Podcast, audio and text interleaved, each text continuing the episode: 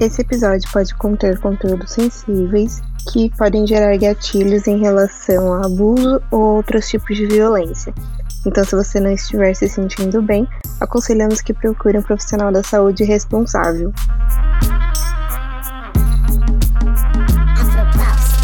Olá, sejam todas e todos bem-vindos e bem-vindos ao Afropausa, sua pausa no dia para construir junto com comunicadores pretos novas histórias e narrativas que podem mudar o rumo do mercado publicitário. Eu sou a Larissa Araújo. E hoje eu tô aqui com as minhas parceiras de podcast e episódio de Solidão da Mulher Negra, a Laís Alves. Hello, pessoal! A Larissa Santos. Toda vez que eu tenho um podcast, a Larissa tá aqui, né? Porque a Larissa acho que é a, a minha parceira. Ou é ela ou é o Igor. Mas fazia tempo que eu não gravava com a Lai, tava com saudade, inclusive. É verdade. Saudades, Acho que vai ser ótimo hoje, hoje, gente. E hoje a gente tem uma pessoa muito especial, a minha ginecologista, que é uma mulher negra, gente. Eu amo falar isso, que a minha ginecologista é uma mulher negra. Mari, se apresenta pra gente. Bom, gente, primeiro agradecer o convite, é um prazerzão estar aqui, meu primeiro podcast. Bom, eu sou, eu sou a Mari, Mariana Prado, sou nascida em BH, mineirinha, morei a vida inteira em Goiânia, me formei ali no interior de Minas, em Araguari. Tem três anos que eu faço a residência de ginecologia e obstetrícia, estou terminando. Vamos falar um pouquinho sobre saúde da população negra, né? Da mulher preta, um tema que eu tanto gosto de discorrer e me atinge, né? Me atravessa grandemente pela mulher que eu sou e pela minha trajetória. Duplamente. é. E pelo trabalho que eu, que eu executo, né? Eu preciso tirar meu black power porque não tá legal. De uma certa maneira que estou errado, dizem. Eu, quando eu começo a falar, acho que quando a gente fala sobre, sobre a saúde da mulher negra em si, eu primeiro lembro de duas coisas, porque foi até antes, o que eu tava conversando com as meninas antes de você entrar, Mari, que foi frase que eu falo para todo mundo. Gente, foi o primeiro exame que eu fiz e eu não senti nada, porque toda vez é, uma, é um sofrimento, é uma dor, é uma agonia, uma aflição, assim. E aí é doido, porque enquanto você tava fazendo o exame, você falou assim, ah, você vai sentir um incômodo. E eu tava, tipo, quieta. E aí terminou, eu fiquei... Acabou. Gente, acho que ela Cadê não... o incômodo? Assim, acho que ela não Já acabou, fez. Jéssica? Acho que... acho que aconteceu alguma coisa aqui que não, não senti nada. E aí eu até, eu, eu lembro que eu saí do consultório, assim, eu mandei mensagem para as meninas, principalmente pra Laís, porque a gente tava nessa busca de uma ginecologista negra. Falei, Laís, pelo amor de Deus, foi o primeiro exame na minha vida que eu fiz e não senti dor, e aí, e foi esse momento, assim. E como você tinha me pedido outros exames para fazer, por infelicidade do universo, eu fui fazer numa clínica que eles dizem que é só para mulheres, mas eu acho que provavelmente são só para mulheres brancas, porque eu tive uma experiência horrível, assim, para fazer esses exames.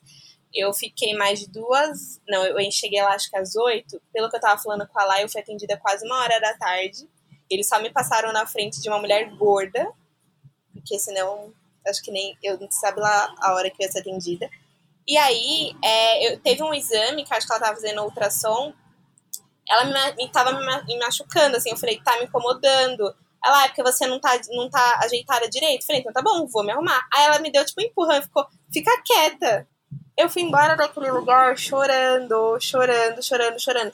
Porque eu tinha terminado, fazia menos de uma semana que eu tinha terminado de ter uma experiência incrível, assim. E aí eu fui tratada de uma maneira totalmente desumana, sabe? E eu fiquei pensando muito nisso. Se não é a gente pra cuidar da gente, é esse tipo de atendimento que a gente vai ter, esse tipo de tratamento que a gente vai ter. E ele é extremamente doloroso. E como as pessoas não percebem, sabe? Que esse tipo de coisa acontece, assim. Como que é, é tão doentio a forma que as pessoas lidam com o próprio ser humano, assim. E eu comecei a pensar. E aí eu lembro que no dia seguinte eu tava conversando com a minha mãe, minha mãe trabalha na área da saúde também. E aí ela chegou de manhã, ela, antes de sair para trabalhar, ela abriu a porta do quarto e falou assim: aí, como foi o exame? Eu falei, nossa, foi horrível, não sei o que. Eu falei pra ela o que aconteceu. E ela falou assim: ah, é normal, você tem que se acostumar. Gente, a gente não tem que se acostumar, assim. É como toda mulher fosse predestinada a sentir dor, né? Se dor fosse inerente ao exame físico é... e tudo mais, né? A gente não tem que se acostumar, é um absurdo, porque. E aí eu, eu. E é doido porque eu só comecei a questionar isso depois que eu tive um atendimento de qualidade. Porque se eu não tivesse tido, eu ia entrar no mesmo pensamento da minha mente, tipo, ah, a gente tem que se acostumar. A gente tem que passar por isso, assim. Gente, olha o, olha o estado das coisas. Ai, fiquei indignada. É um assunto que eu sempre converso muito, né? Sobre quão importante é ocupar esses espaços, né? E ser atendido por alguém que é igual a você, que entende suas dores, entende os atravessamentos, né? É, é um assunto até que a gente conversou bastante na consulta, né, Laris? Que o quão bom é o clique, né? De entender que ser atendido por um igual faz toda a diferença. É... Ah, eu só fico muito feliz. Feliz pela experiência que você teve comigo e muito triste pelas outras, né? É... O ideal é que todo mundo fosse atendido com dignidade. Né? O exame é desconfortável mesmo, né? Falar que é maravilhoso não é. Mas não tem que sentir dor, né? Dá para ser confortável, dá para ser com afeto, né? Ou não, você não tem que ser tratada como se você não fosse uma pessoa, né? Porque eu acho que a forma que ela tratou foi pior. Como a Lari falou, né? Mesmo que o exame seja desconfortável, tem... a gente estava até falando um pouco sobre isso antes de você entrar, né? Sobre como algumas profissionais avisam antes de fazer qualquer movimento, né? Olha, eu vou fazer isso, olha, eu vou fazer aquilo, com licença, eu vou fazer aquilo. E tem outras que não. Então, acho que tem maneiras e maneiras, né? Mesmo que o exame seja de fato desconfortável, tem jeitos e jeitos de, de levar. Até porque tratar a pessoa como humanidade, né? Uma pessoa que tá lá, um corpo. Que é o mínimo. E já num processo de total desvantagem, porque a pessoa é paciente, né? Você que tá lá examinando, você que tá com domínio total da situação, né? Então, quanto mais confortável, né? E a gente faz esse recorte racial, né, também, que é inerente à situação toda, né, de que mulher preta aguenta dor, que mulher preta, né, tá tudo bem e a gente trata de qualquer jeito e a gente tá aqui para falar que não, que não é assim, né? Chega, né, não precisa ser assim. Eu acho que tem muito, um pouco, um pouco não, eu acho que tem um pouco da, tem um pouco, muito pouco, enfim. Tem a questão do, de, de, de autoconhecimento e, e de acesso à informação sobre o que é cada coisa, sobre para que serve, por que faz, enfim. É, eu fico, quando eu ouço é, os relatos, por exemplo, o relato da Mari, é, o relato da Lari, enfim, fala, putz, quando ela me falou isso, eu parei para. O dia que você me contou da, da questão do exame, eu parei para pensar é, pequenas sortes, assim, que eu tive de, tipo, uma mãe de falar: olha, primeira vez que eu fui no ginecologista, foi ela que me levou, foi quando eu menstruei, por causa disso, disso, disso, e do lado ali, comigo, é assim, assim, assado, assim, assim, assado. É, primeira vez que eu fui colher Papa Nicolau, olha, vai acontecer assim, assim, assado, assim, assim, assado. E eu sempre tive muito essa coisa de ler e, e tentar entender e tentar, vou fazer alguma coisa diferente, o que, que é que eu vou fazer? Então, eu acho que tem essa questão do, do conhecimento de te blinda de certas violências, porque você Claro, você não sabe, né? Você não é ali a profissional, mas você começa a falar, mas não foi isso aqui que eu li, ou não foi isso aqui que me falaram. Você questiona e você fica um pouco mais atento. Mas todo mundo já passou por essa situação. Eu lembro que teve uma vez que eu fui fazer, fui, fazer, fui colher Papa Nicolau, e aí a mulher foi extremamente ignorante, mas assim, extremamente ignorante. E aí depois, eu, ela colhendo o exame, eu falei assim, Desculpa, mas eu não sei se você está acostumado a lidar com gente, não, mas se der para ter mais cuidado, eu agradeço. Ela aí tá machucando, eu falei, pois é, eu tô a dois segundos de dar um chute. Porque ela estava. Você tá ali naquela cadeira, naquela situação, e ela, sei lá, gente, eu acho que ela tava mexendo com a pá de pedreiro. Não sei o que, que ela estava fazendo, mas assim, tava. Uma coisa. Ela tava caçando ouro, tava caçando petróleo. Possível. E assim, tipo, é desnecessário. Então, assim, é, tipo, cara, tá diferente.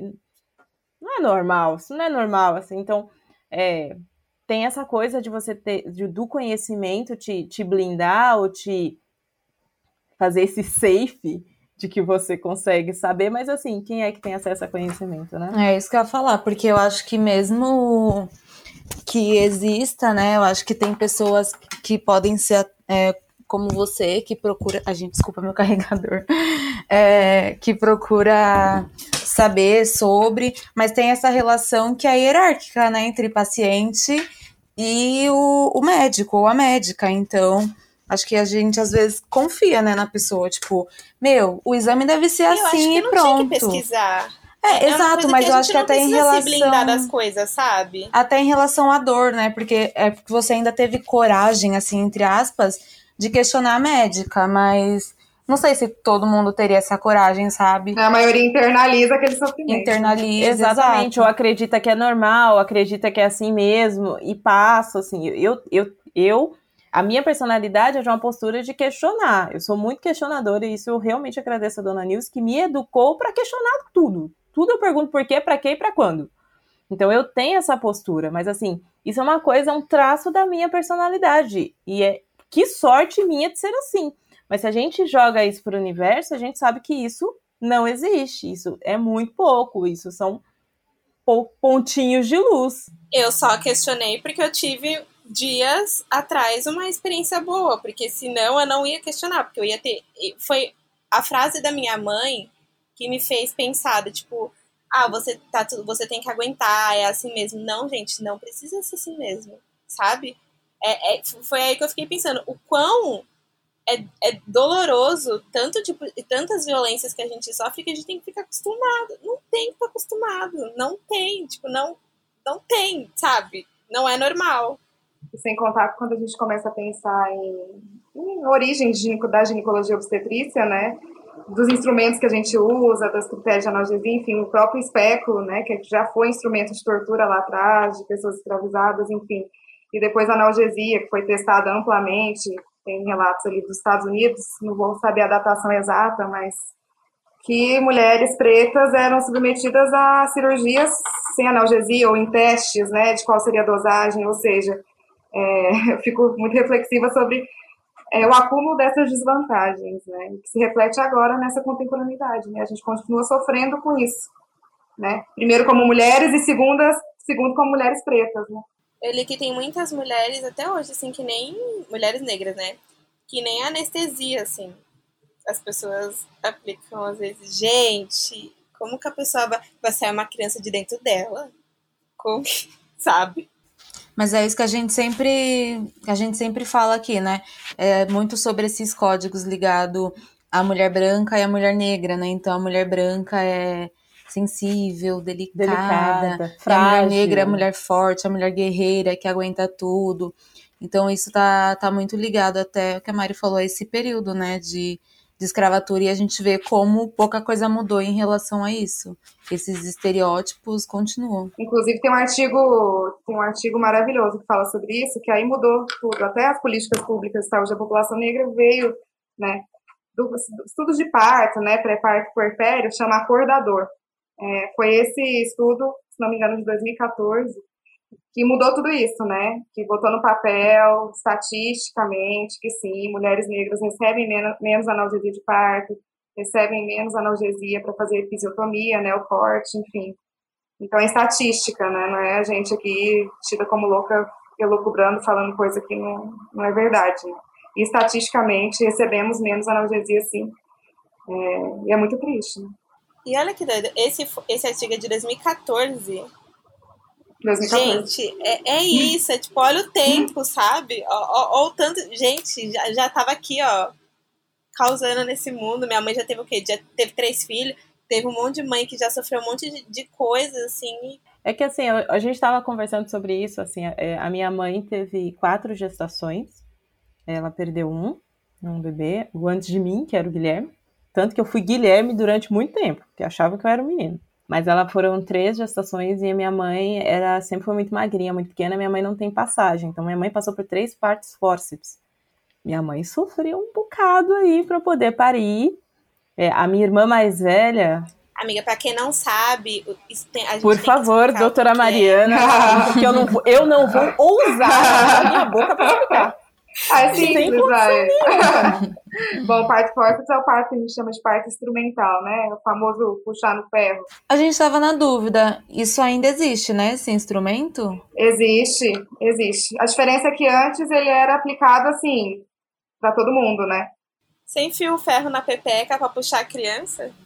Exatamente. Exatamente. A cabecinha Ai, encaixa as pás, né? Do, do instrumento e, e tira. Hoje a gente ainda usa. A minha irmã mais velha tem, tem, um, tem um, uma deformaçãozinha na cabeça é. por conta do, do, do ferro. e antes era rotina, era tido como, ah, não, isso é muito mais fácil, porque, né, otimiza o tempo, vai mais rápido, aí já ajuda a mãe, né, porque vai mais... Olha isso, né? Ajuda curiosidade, curiosidade minha, assim, eu tenho passagem, porque senão eu não vou ter criança. É, não existe isso de falta de passagem, né? Uma Ah, coisa... tá. Porque senão não Assim, vai na verdade, não vou vai, falar vai que- entrar ferro. Não vai Ó, não, não vou falar que não existe. Na verdade, existe, mas assim, depois que você faz uma prova de trabalho de parto, essa coisa de, ah, Ah, entendi. estou te examinando e, ah, eu não acho que vai passar o bebê, não existe. A gente só vai saber quando evoluir. A gente abre o gráfico do parto, ver se está evoluindo, se não tá. A partir disso, eu posso falar se vai dar certo ou não. Agora, Como só pelo toque indicar... ginecologista, tá registrado aqui. Não enfia ferro nessa pepeca que não cabe. Mas você sabe que é uma, é uma loucura, né? Na nossa formação agora, atual, a gente não tem muita mão de, de locar forceps porque não é rotina, né? Então a gente só loca quando precisa muito. Algumas situações são maravilhosas, precisa mesmo, mas assim, mínima porcentagem. Assim, quase Melhor nunca. não. Última opção, sabe? Assim, Olá, É, mas mas- as- os três partos foram assim? Os três partos da minha mãe Gente. foram assim, e quando eu nasci, a minha mãe, é, por conta do aborto anterior e, enfim, toda a evolução da gravidez da minha mãe, né, quando ela estava grávida de mim, é, ela teve, ela teve pré-eclâmpsia, ela teve, ficou internada, enfim, teve muitos problemas durante a gestação. E depois que eu nasci, o médico falou assim: acho melhor a senhora não ter mais filhos, porque a senhora não vai aguentar. E aí minha mãe resolveu, ok, vamos de laqueadura aí, tá tudo bem. Mas assim, é, o quão violento é isso, e eu fico assim, imaginando para minha mãe lá, é, a minha irmã nasceu em 78. Minha, minha mãe tinha 20 anos de idade, é, Belo, morava em Belo Horizonte, mas assim, gente, vamos pensar uma mulher negra de 20 anos de idade em Belo Horizonte, né? Nós estamos falando de São Paulo, a gente tá falando que quem não conhece Belo Horizonte, gente, parece uma cidade um pouquinho maior, não é, não, não, não existe, não é o mesmo ritmo de São Paulo, não é o mesmo movimento de São Paulo.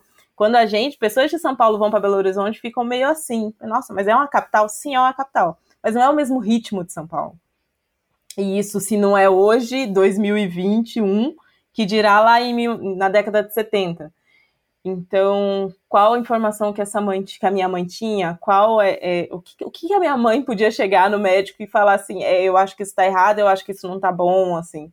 Minha mãe engravidou, num, tipo, né, foi mãe solteira. Então, como, né, se a gente parar para pensar na sociedade, todo o contexto, tipo, o nível de violência que a minha mãe sofreu. E aí eu tô falando da minha mãe, mas se a gente parar para pensar nas mães em geral, mulheres negras, sabe? Tipo, eu vou só entristecendo, porque você joga pro universo e escalona esse sofrimento, né? Essa, esse sofrimento, essa violência. É, e a gente tá falando agora de, de parto, mas tem também a questão do, acho que do pré-parto, né? É, da gesta... não sei como é que fala, período de gestação, gestação. O pré-natal. Pré-natal, isto. O pré-natal, porque eu acho que tem, tem várias frentes para essa mulher sofrer violência, né? Desde, desde quando ela descobre a gravidez e começa a fazer esse pré-natal, esse acompanhamento, até o nascimento. Então, tem, tem essa questão. Com o adendo da mulher negra, se ela consegue fazer esse pré-natal, se ela vai fazer esse pré-natal, se ela tem acesso a um sistema de saúde, um serviço de saúde onde ela possa fazer esse pré-natal, se durante esse pré-natal ela não vai sofrer nenhuma violência ou ser discriminada no nível que ela vai largar esse pré-natal para lá, porque tem muito disso, mulheres que abandonam o pré-natal, assim, sabe? Tem até o nome, hein? Peregrinação de serviço de saúde. Inclusive, estamos lá liderando altas porcentagens. Nós, mulheres pretas, somos as que mais peregrinam de serviço médico. É... Enfim, eu falo sempre que falar de saúde pública né, é falar de saúde da população negra, né? Somos as maiores usuárias do SUS, isso chega a porcentagens altíssimas, assim, se não me engano, 67%. Então, já sabemos como é saúde pública, né, no, no Brasil, completamente negligenciada, sucateada, amo o SUS, maravilhoso no papel, funciona em várias frentes, mas infelizmente com, com as nossas políticas públicas, né, fica tudo muito complexo. Mas somos as maiores usuárias, né, do, do serviço público. E o tanto que não funciona, né? Quando a gente fala principalmente de informação também, né? Qual o tempo de uma consulta pré-natal pelo SUS, é, nas unidades básicas, né? Com o profissional também de lá está sobrecarregado, então vira um caos completo, né? E isso atrapalha diretamente na assistência. Um pré-natal inadequado, falta de informação. Como a pessoa vai chegar lá no parto não vai saber nem se sofreu ou não violência obstétrica, porque ela nem tem essa informação. E quando o filho nasce, tá tudo bem, que bom que deu tudo certo, mas fica, né, a marca de uma assistência que foi violenta, né? Isso quando ela reconhece a violência, né? Porque o acesso à, informação é tão pouco ou inexistente que ela não tem ideia que, que ela sofreu uma violência. Tipo, de, se ela, dela ser impedida de ter um acompanhante ali durante o pré-natal, durante a gestação, já é uma violência, ela não tem a menor ideia de que isso é uma violência. É, a questão da violência verbal, né, que a gente comentou aqui, tipo, a Laís até deu exemplo, né? Ah, na hora de fazer foi bom, né? Agora aguenta. Não então, grita. Exato, privar essa mulher de externalizar essa dor que ela tá sentindo, sabe? Então é tudo muito violento. Acho que desde essas violências entre muitas aspas mais subjetivas até de fato, exato, até de fato essa essa prática violenta, né? Minha rima tem poder, poder na palavra. Eu te empodero, eu sou empoderada. Com minha autoestima, eu sou graduada. Não querem ver preta rica, eu vou ser milionária. Meu cabelo crespo, eu vou ser respeitada. Minha pele retinta, pique preta. O opressor vê pente, garfo e quer dar risada. Achando que eu sou palhaço, cai na gargalhada. É, eu queria puxar pras dicas, então, que vocês tiverem de indicação, eu acho legal. Eu, como sempre faço, e sempre costumo fazer para as pessoas a minha volta, mas aí eu vou fazer agora no podcast, vou indicar o Instagram da Mari, que vai passar por uma turbinada, né? Acreditamos nisso. É, a Mari, ela é, foi, gente, é literalmente igual o papo que a gente tava aqui, assim, foi um atendimento extremamente de qualidade, assim, onde eu olhei e falei, cara, eu não preciso passar por muita coisa que eu já passei, sabe, desnecessário, assim, então eu acho que é muito importante.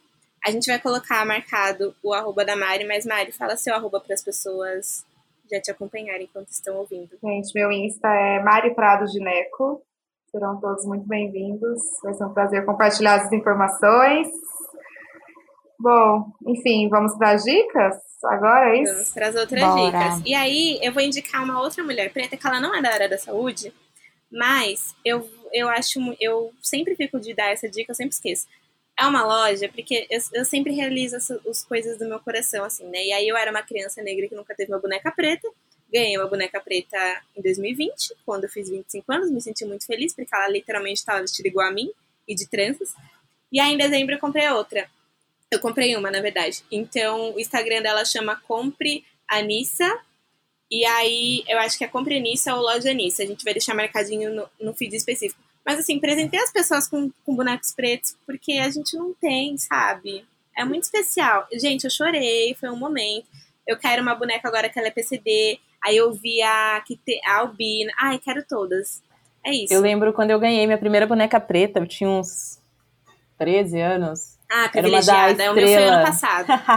Era uma da estrela Tererê. Eu não sei se vocês vão lembrar.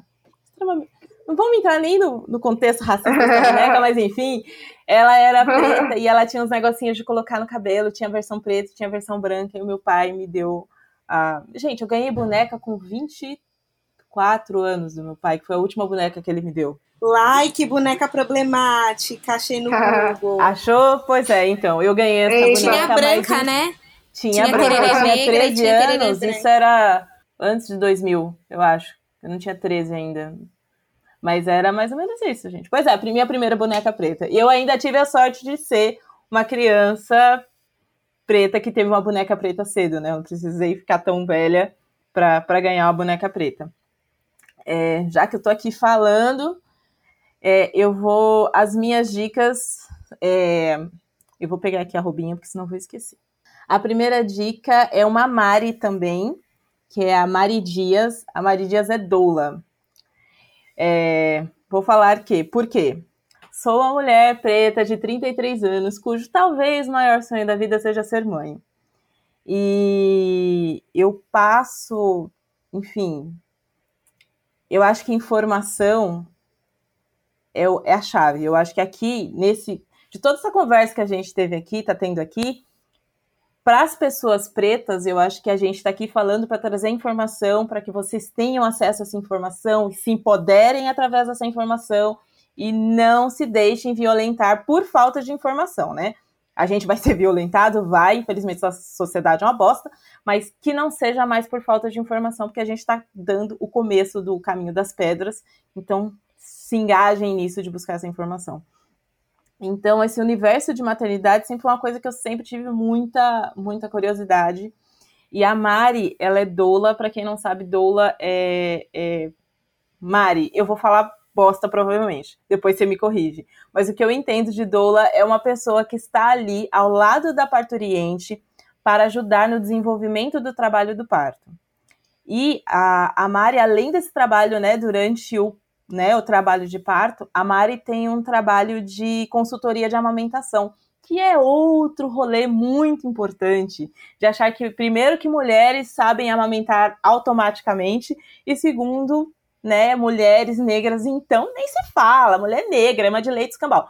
Então, assim, esse processo de amamentação, a questão da amamentação é uma questão gigantesca dentro do mundo da maternidade, e eu acho o trabalho da Mari muito, muito necessário. Que, tipo, gente, a gente precisa falar sobre sobre isso, sabe? Tirar os estigmas da tanto do trabalho de parto e, e principalmente da amamentação, porque quantas e quantas mulheres não conseguem amamentar, têm problemas na amamentação e elas devem se sentir menos mãe por conta disso, né? Então eu indico é arroba Mari Dias, vai estar tá lá direitinho no no feed, porque tem dois Is, dois Ds, enfim, é um pouquinho diferente.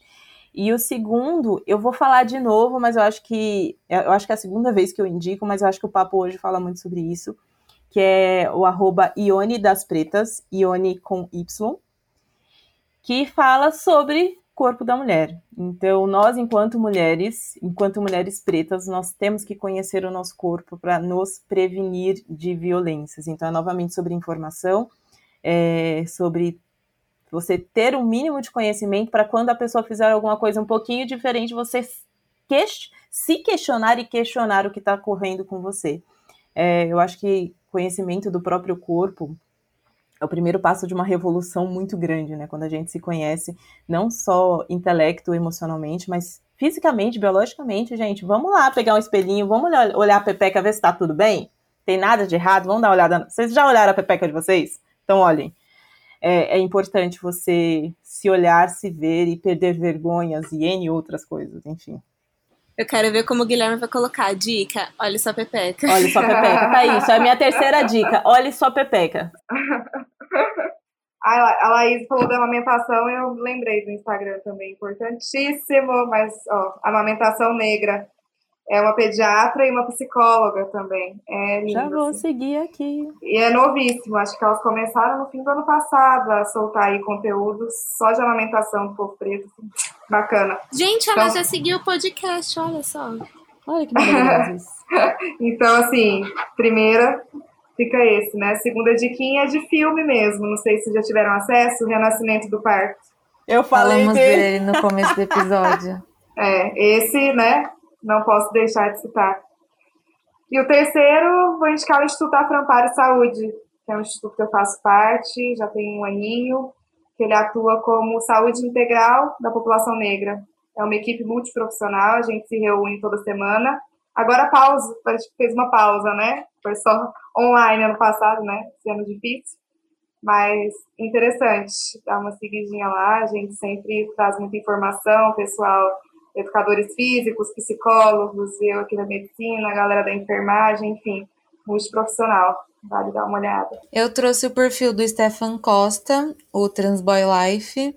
Não é diretamente sobre saúde, mas ele fala muito sobre o processo dele de hormonização. Então, eu acho que é legal, é, é um perfil legal de se acompanhar. Ele é um criador de conteúdo trans preto. É, e acho que é isso. Ele fala bastante também sobre como foi o, o processo dele de começar a tomar testosterona. E, enfim, ele é incrível. Vocês conseguem achar ele no Twitter e no YouTube. Stefan Costa, Transboy Life. Trouxe só essa dica hoje. Ah, então eu vou roubar, eu vou dar outra dica aqui.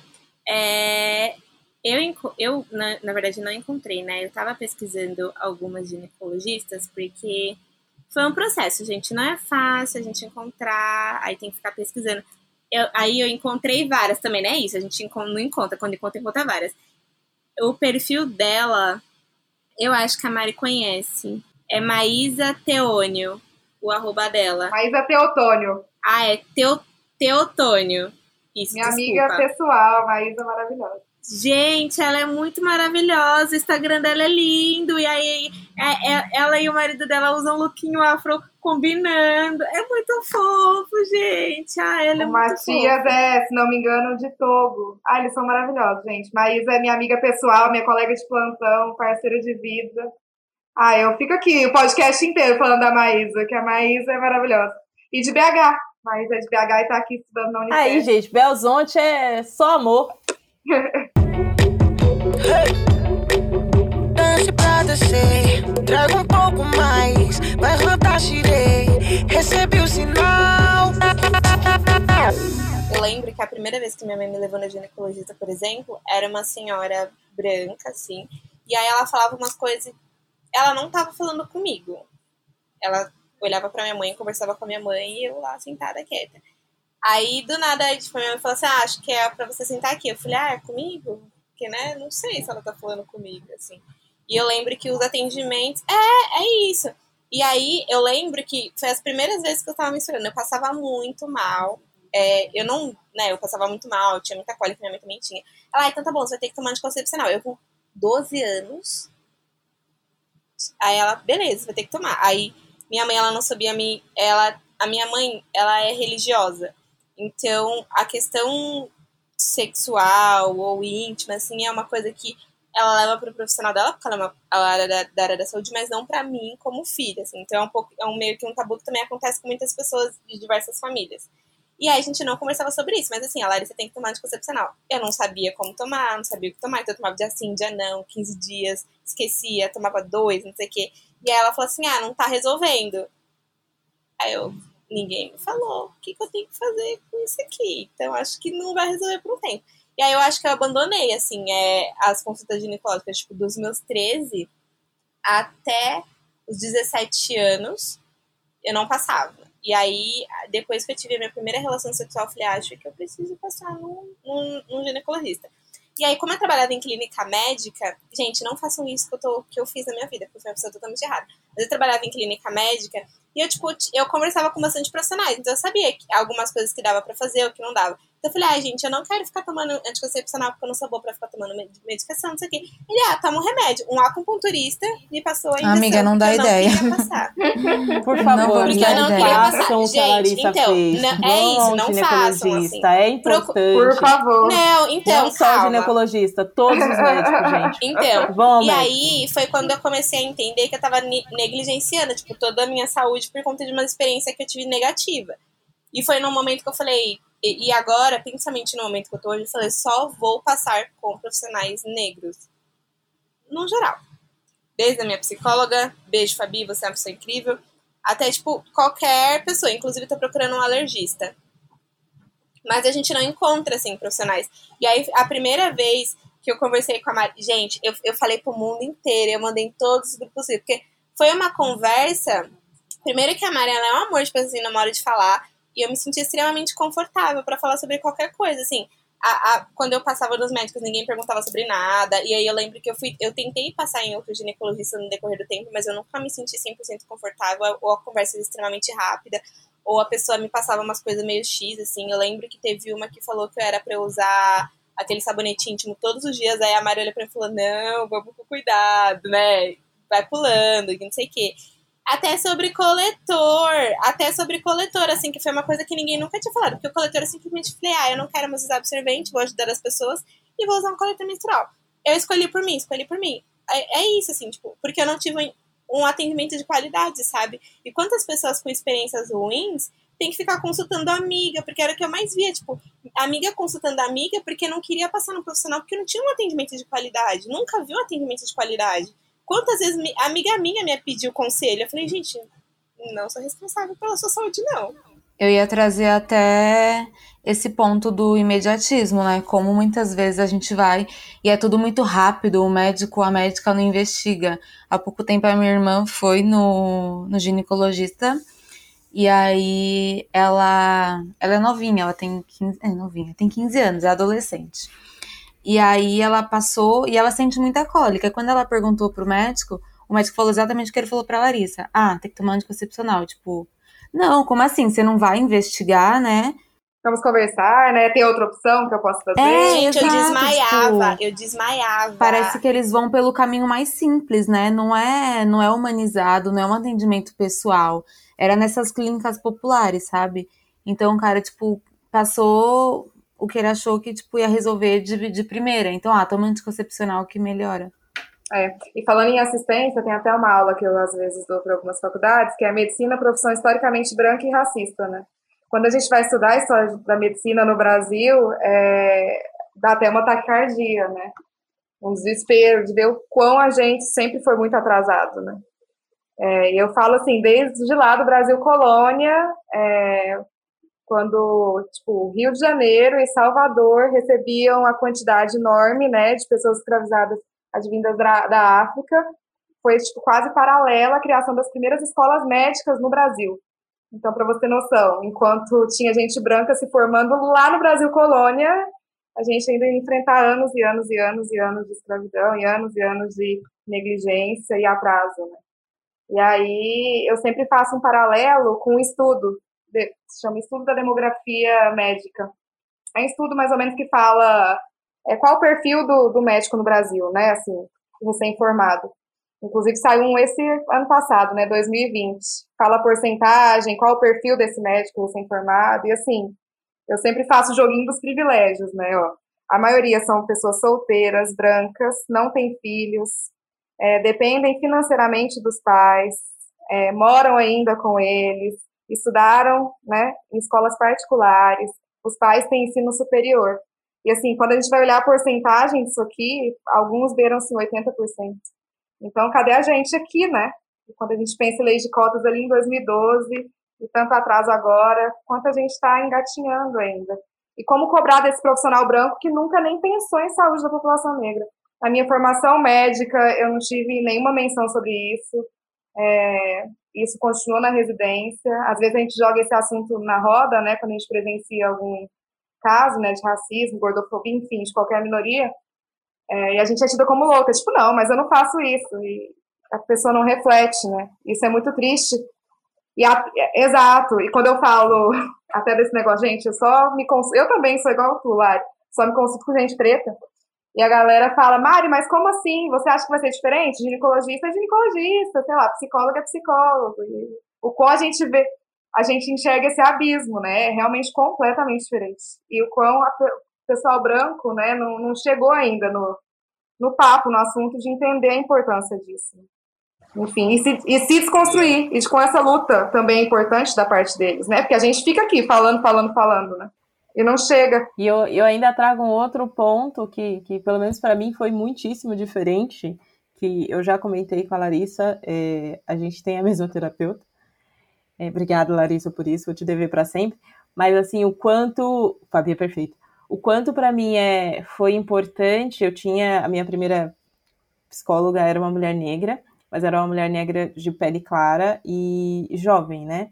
Em início de carreira. O menor problema ser início de carreira, não tem nada a ver.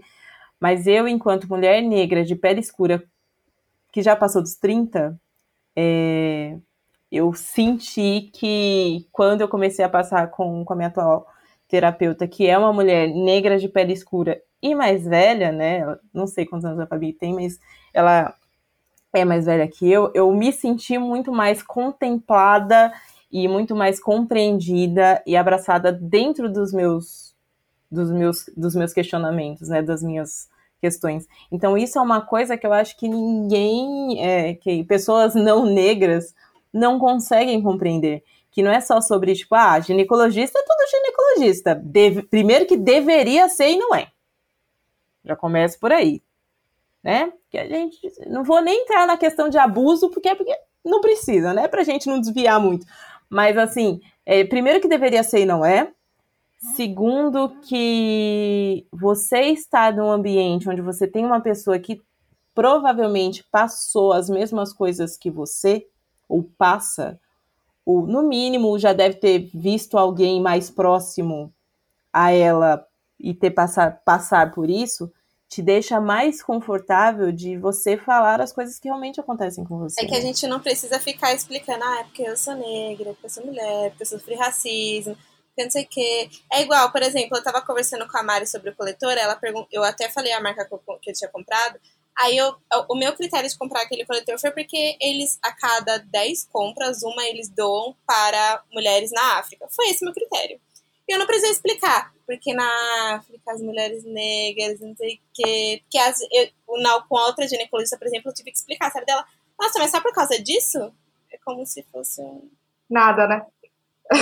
Porque tá muito longe da realidade da pessoa. Eu sou, eu sou a alminha empática. Aí eu não, eu não tenho paciência. Eu não entende que a pessoa. Não, eu não volto, mas assim, eu entendo assim, santa ignorância, Batman. Sabe, tipo, eu entendo que você. Eu entendo a sua ignorância, mas, porra, cara, melhora. Porra, 2021 você ainda tá esse. Ai, só por causa disso. Caralho, velho, onde você vive? Ai, gente, desculpa, tô falando é, E até. Não, amiga, tá tudo bem. Mas até, tipo, em relação com psicóloga, por exemplo, eu, eu acho que, para mim, o que pegou muito também foi a questão da Fabi. Porque quando eu comecei a fazer terapia, eu fazia. Quando eu trabalhava na clínica, eu passava com uma mulher branca. E aí não, eu não me sentia confortável.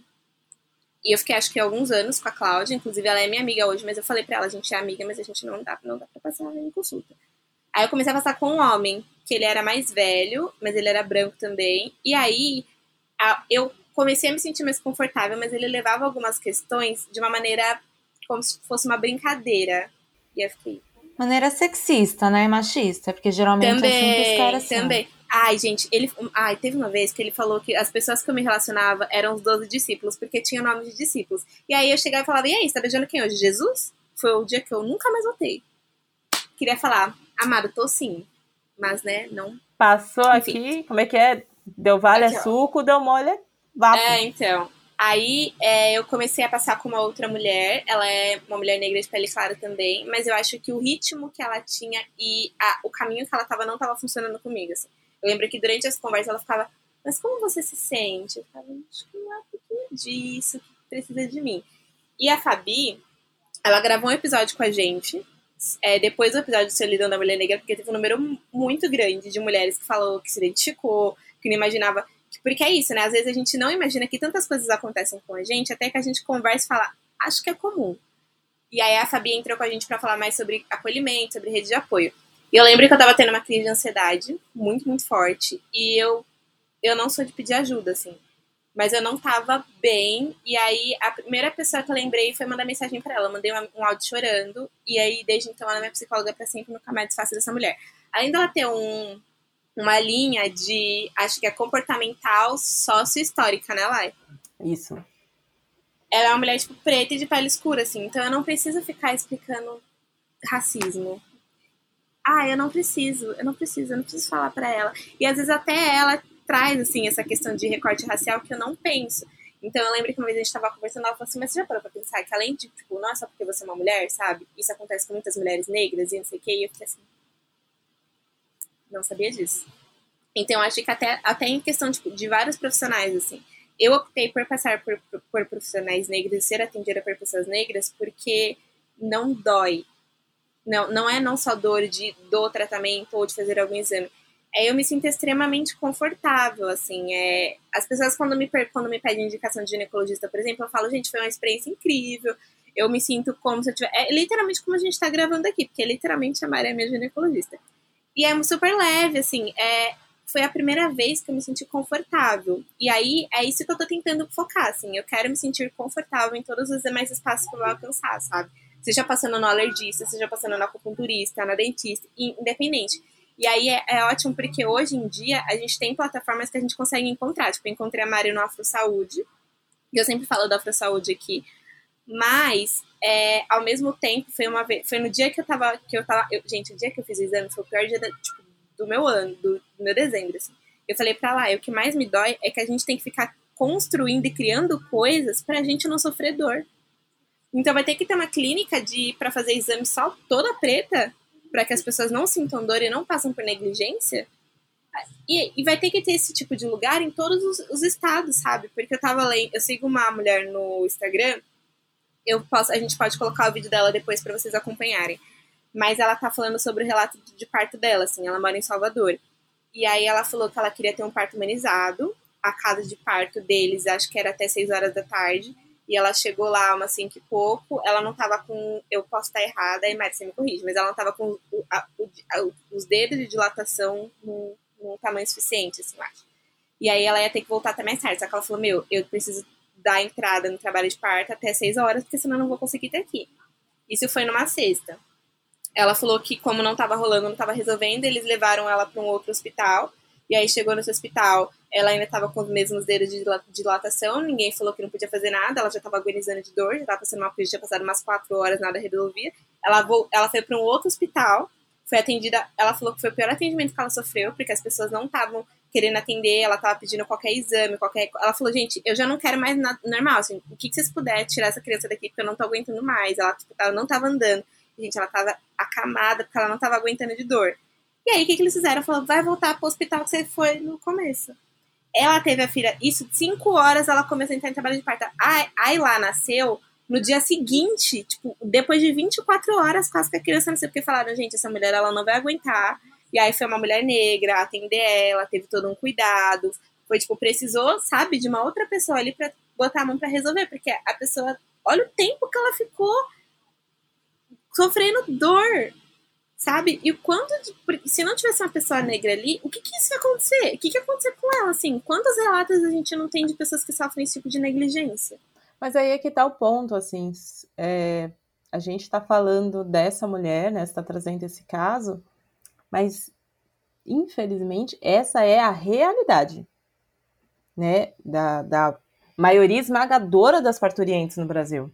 E não é nem sobre só as parturientes, né? Tipo, essa é a realidade da maioria esmagadora das mulheres pretas no Brasil quando a gente está falando sobre saúde. E não é só sobre saúde ginecológica, é sobre saúde no geral. Esse estigma de que mulher negra aguenta, né, segura a dor. Eu não aguento, não. Significa que ela tá lá ardendo de febre, né, em estado febril e, né, febre dói, gente. A hora que a febre chega num, numa temperatura muito alta, você já tá morrendo ela não precisa tomar analgésico, né?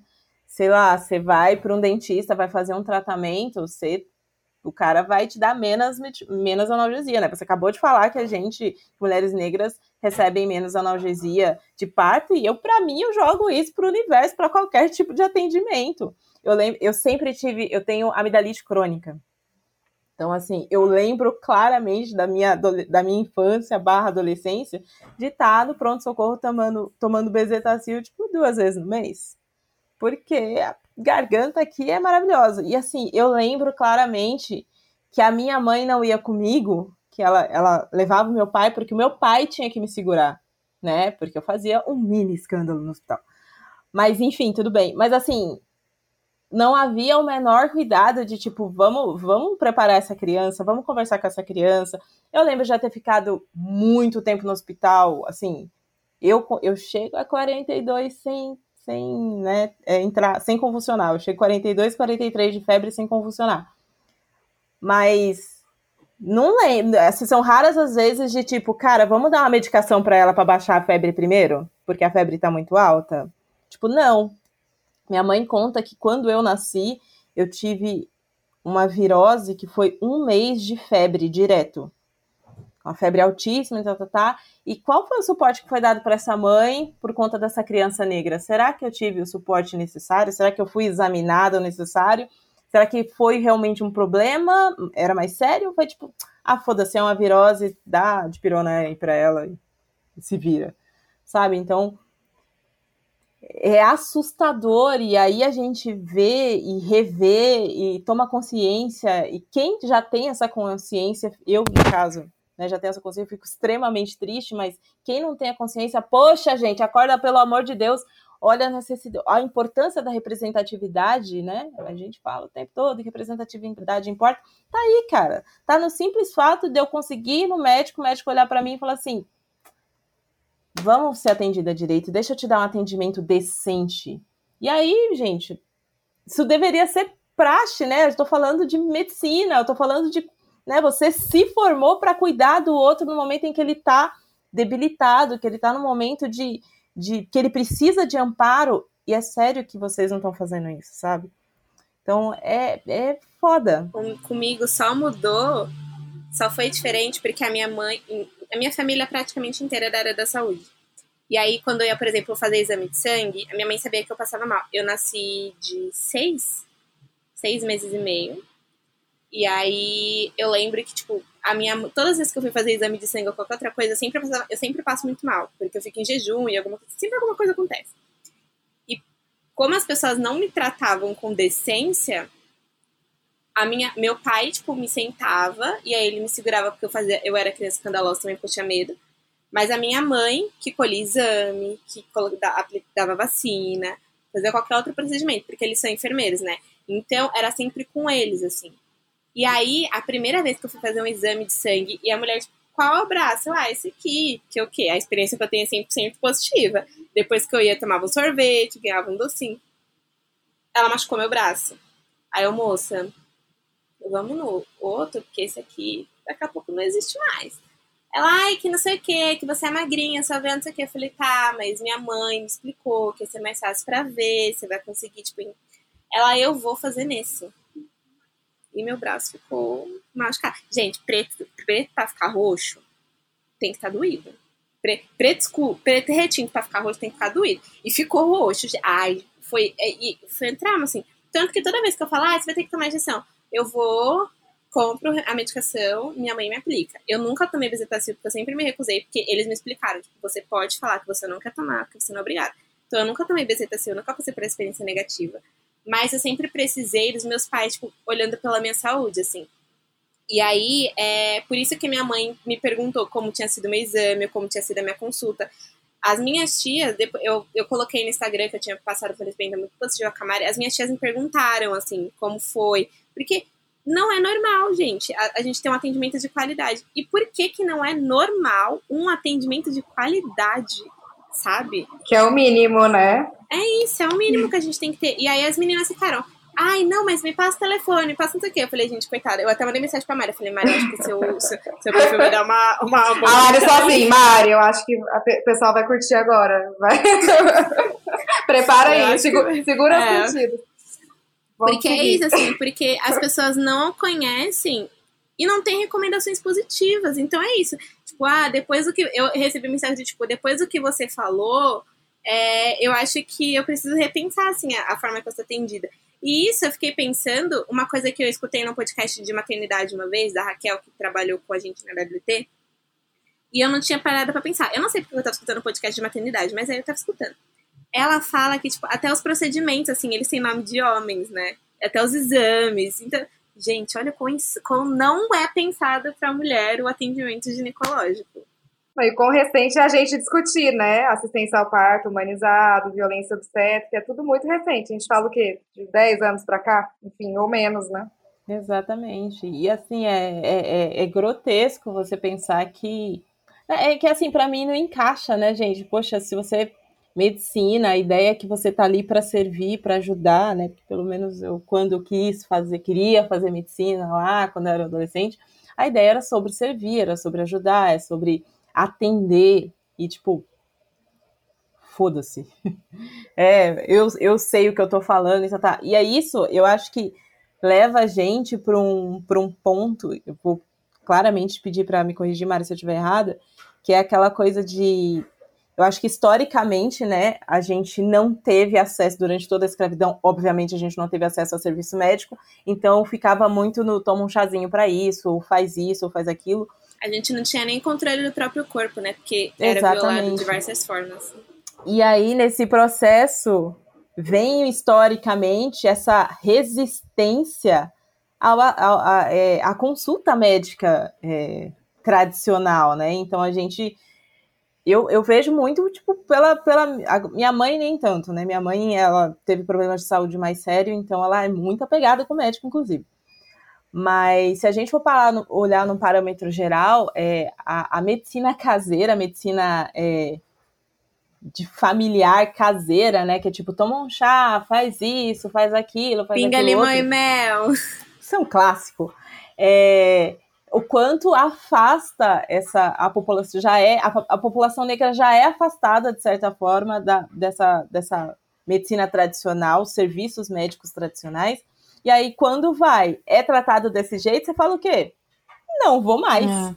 Aí rola né? esse afastamento, aí, né? Exatamente. Então pensa uma mulher negra que, tipo, vai a primeira vez no ginecologista fazer um Papa Nicolau. Eu. É, pega um, um, gine, um ginecologista, uma ginecologista. Eu vou colocar aqui o espectro do homem branco cis. Desculpa, gente. Racismo Desculpa, reverso. não é assim. Mas homem branco cis, velho, né? Que, tipo, ah, o, o, dono do saber e tá, tá, tá. E ele vai tratá-la extremamente mal durante esse exame. Essa mulher vai voltar para fazer algum outro exame? Nunca na vida sabe? Então, o que, que ela vai fazer para, sei lá, tá com corrimento? Joga lá no Google, pergunta pra amiga, tá com não sei o que, uma dor, uma cólica? Toma um chá disso, um chá daquilo. Não que não funcione, algumas coisas funcionam, gente. Chá de louro, inclusive, é maravilhoso. Mas, assim, você não pode deixar, porque aí é, é um corrimentozinho, uma coisinha que você não trata, né? Tipo, por exemplo, eu vou, eu vou dar um exemplo familiar aqui uma feridinha de colo de útero, que é uma coisa que pode acontecer com certa frequência, né? Não é uma coisa impossível, uma coisa muito distante da realidade. O quanto essa ferida não pode evoluir para um câncer de colo de útero? HPV, que ele pode evoluir para esse tipo de doença, e essa mulher não vai tratar porque ela não tem acesso. Quando ela teve acesso a esse serviço de saúde, o que, que aconteceu? Ela foi extremamente mal atendida e ela se retraiu. Então, né, a gente não consegue investigar, ou se consegue investigar, eu acho que ninguém nunca investigou. Mas quantas mulheres negras já não devem ter morrido de câncer porque não, não, não foram ao médico, não quiseram ir ao médico tratar? É revoltante, é complicadíssimo.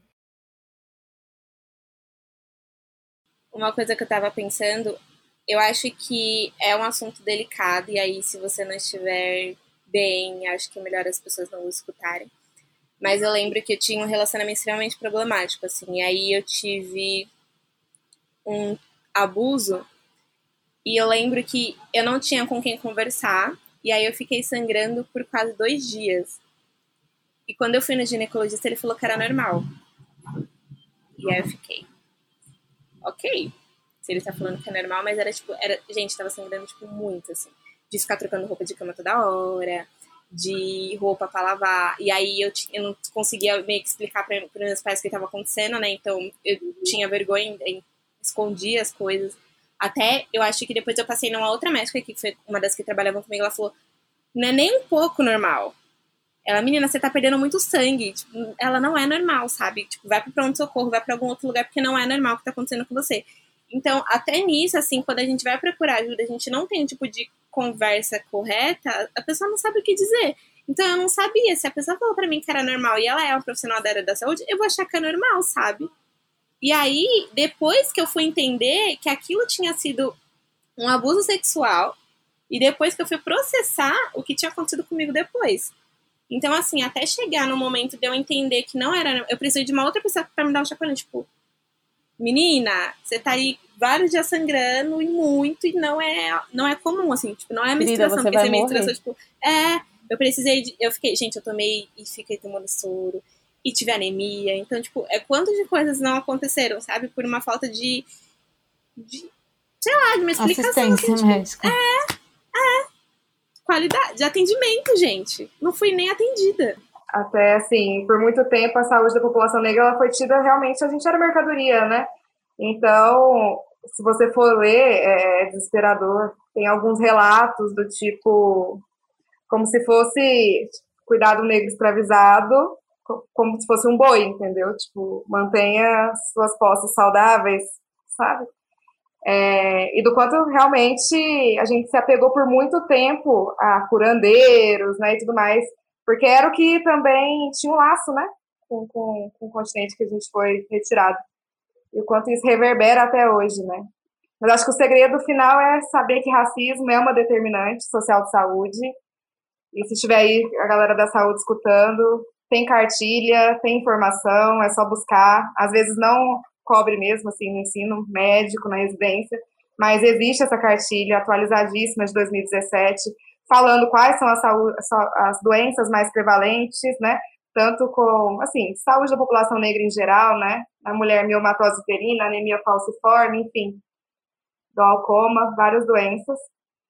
Falar também que, de estatística, para a gente fechar, que são bem tristes, assim, somos as que menos realizam mamografias, as que menos têm assistência pré-natal, as que mais têm sífilis, altíssima, altíssimo índice de mortalidade materna, 60% das mulheres que morrem hoje no pós-parto são mulheres negras. Enfim, né, menores índices de analgesia, maior índice de pré-natal ineficiente, né, incompleto, maior índice de peregrinação de acesso de saúde. Então, assim, é preciso falar sobre. Isso não pode ficar aqui só pra gente, né? pessoas pretas. Tem que reverberar e a galera branca precisa acordar e ver que não, que esse não é o status quo mais, né? Que a gente tem que ser enxergada como mulher preta, sim, e com todas as particularidades, né? Que nos abraçam, nos abrange. Viver sem ter limite. Sou como eu quiser. Ai, eu acho que é isso, gente. O papo foi incrível, Mari toda vez que eu falo que você é perfeita, mas é que você é perfeita mesmo. Então, não me canso de dizer muito obrigada, viu, por topar. É, eu acho que o episódio ele foi muito especial e você fez parte disso, assim. Muitas mulheres que vão escutar vão ter um novo olhar sobre em relação até o tratamento, o atendimento que se tem, porque eu acho que é super importante a gente repensar, sabe? É, foi o que aconteceu comigo, assim, eu nunca tinha parado para pensar que existia um atendimento de qualidade até, até você me atender, assim, é, é doido porque a gente para pra pensar, tipo, quanto tempo levou? A medicina, ela vem avançando depois, demora muito tempo pra avançar, né? Foi até coisa falou, tipo, depois de 10 anos, em 2014, que as pessoas começaram a pensar na saúde da população negra, né? De certa forma. E quanto tempo levou para mim, por exemplo, entender que algumas coisas que estavam acontecendo e me atravessavam não era normal. Então eu acho que isso é muito bom, assim, porque as pessoas agora elas têm outras referências também.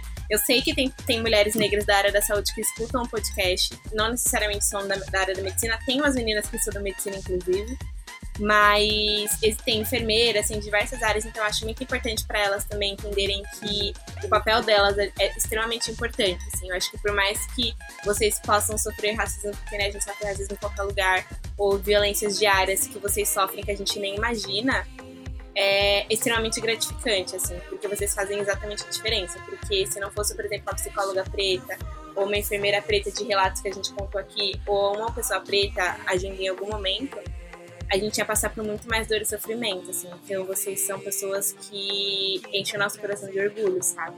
E que faz, tipo, ter um ar de, tipo, ah, enfim, demorou, mas eu tive atendimento de qualidade. Então eu acho que eu sou realizada por, por a gente ter se cruzado. Eu só queria colocar um adendozinho que a Lari sempre pontua como atendimento de qualidade, e não desmerecendo o atendimento, lógico que não, mas a gente tem que tirar essa ideia que é de qualidade, não é de qualidade. É o mínimo, é né? Que a gente é merece. É o mínimo. Ah, porque não, a gente um tá mínimo, falando mas de é atendimento. Que a é qualidade mesmo. ah, mas é isso, às vezes a gente fica pensando, nossa, eu tive um atendimento tão bom, mas para pra pensar assim, tirando é, é, o emocional, né? E é, claramente uhum. não tem como não amar a Mari. Mari, em breve eu tô no seu consultório, espera aí, segura aí. Tô esperando. É, mas a gente vai pensar. A gente vai fazer, tipo, como é que fala? Excursão. Excursão.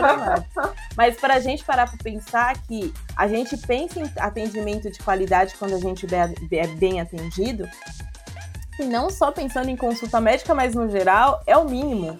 Porque eu estou sendo atendida por um médico, eu preciso ser atendida com respeito, com qualidade, ele precisa investigar, ele precisa me atender. Né? E se a gente for, e aí a gente joga para outros lugares, é dentro do mercado, é dentro de onde for, eu estou pagando, eu estou indo, atendimento, a gente precisa normalizar o atendimento de qualidade, que é o atendimento básico. A gente tem que entender que, te colocar na cabeça isso, né? Que atendimento, né? Atendimento de qualidade, nossa, que bom. É tipo, cara, você fez o mínimo. Mas enfim, Mari, eu não tenho dúvidas que o seu atendimento, além de lindo, respeitoso e o mínimo, ele ultrapassa essa barreira do mínimo. Que delícia de papo. Não, e assim, através do meu trabalho eu tenho a oportunidade de conhecer pessoas muito incríveis, assim, sou muito grata ao universo e por toda essa oportunidade. São Paulo tem sido minha casa, né? Tô achando muito bacana, me colocou em contato com tanta gente. Enfim, para quem está escutando, é, me sigam lá, vai ser um prazer receber todo mundo, tirar dúvida, questionamento, enfim, só mandar, tá bom? É, e muito obrigada, muito obrigada pelo convite, Lari, muito obrigada pelas falas. Sério, ganhe meu ano, que nem começou. ah, espero que você tenha gostado, Mari. Foi Vamos ótimo. trazer a Mari de novo, a gente vai fazer um plantão de dúvidas. Mari, Próxima temporada vai ser Pergunte a Mari. Pergunte a Mari, né? E é isso.